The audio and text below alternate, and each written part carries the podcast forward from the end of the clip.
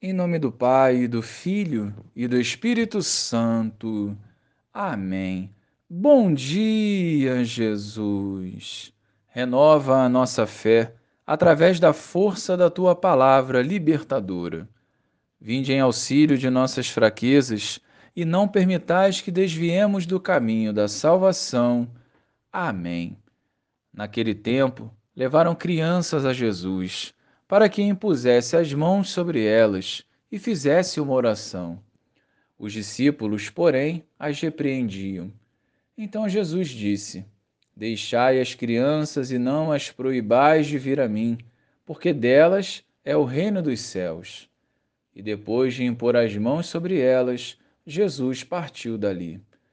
Louvado seja o nosso Senhor Jesus Cristo, para sempre seja louvado. Os sofredores, pequenos e mais frágeis, sempre serão acolhidos pelo Senhor. E o Sermão da Montanha reforça essa verdade. Ao acolher as crianças, Jesus nos indica que o caminho para a salvação passa pela pureza de coração e a vivência simples, sem interesses pessoais. Deus é um Pai amoroso e justo, conhecedor de cada coração humano.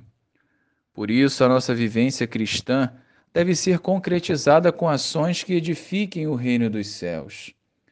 Acolher as crianças foi um exemplo, assim como acolher o enfermo, o idoso, o morador de rua e os marginalizados se torna essencial para que prevaleça em nossas vidas a vontade do Pai.